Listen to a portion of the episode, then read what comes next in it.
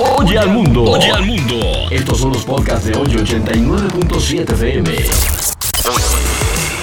Sentimientos de Arturo Forzán.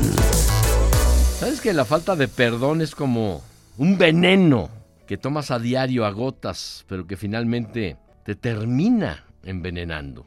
Muchas veces piensas que el perdón es un regalo para la otra persona sin darte cuenta que los únicos beneficiados son los que perdonan. El perdón es una expresión de amor. Te libera de ataduras que te amargan el alma.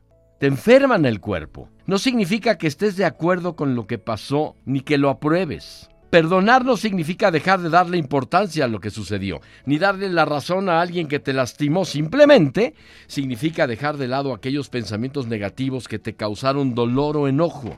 El perdón se basa en la aceptación de lo que pasó. La falta de perdón te ata a las personas con resentimiento. Te tiene encadenada, encadenado.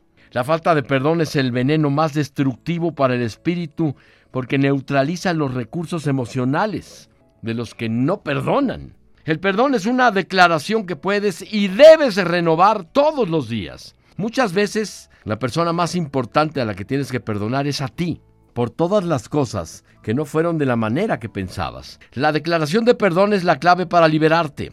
¿Con qué personas estás resentido? ¿Con qué personas estás resentida? ¿A quienes no puedes perdonar? ¿Tú eres infalible y por eso no puedes perdonar los errores ajenos? No. Perdona para que puedas ser perdonado o perdonado. Recuerda que con la vara que mides serás medido. Aliviana tu carga y entonces estarás más libre para moverte hacia tus objetivos. Perdona.